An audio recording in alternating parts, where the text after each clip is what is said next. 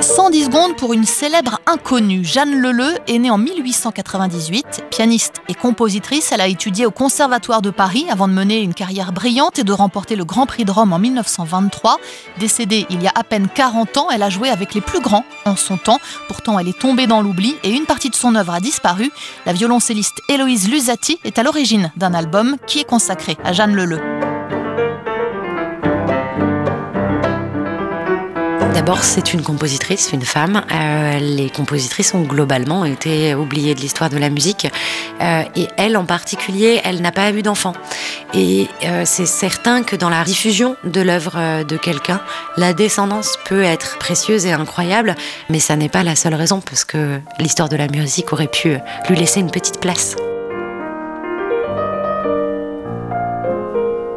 Aussi, les hommes ont plus largement déposé leurs œuvres en bibliothèque ou leurs lettres aussi également.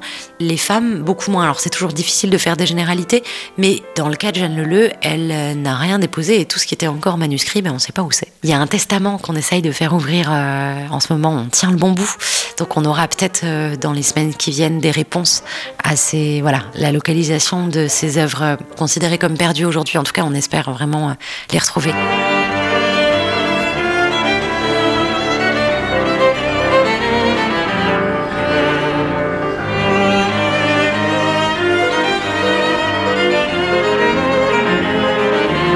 Qui est certain, c'est qu'on trouve énormément d'articles sur elle et sur sa musique.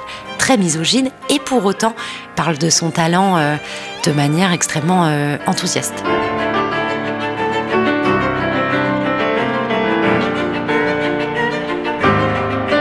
Jeanne Le, volume 1, un album paru chez la boîte à pépites.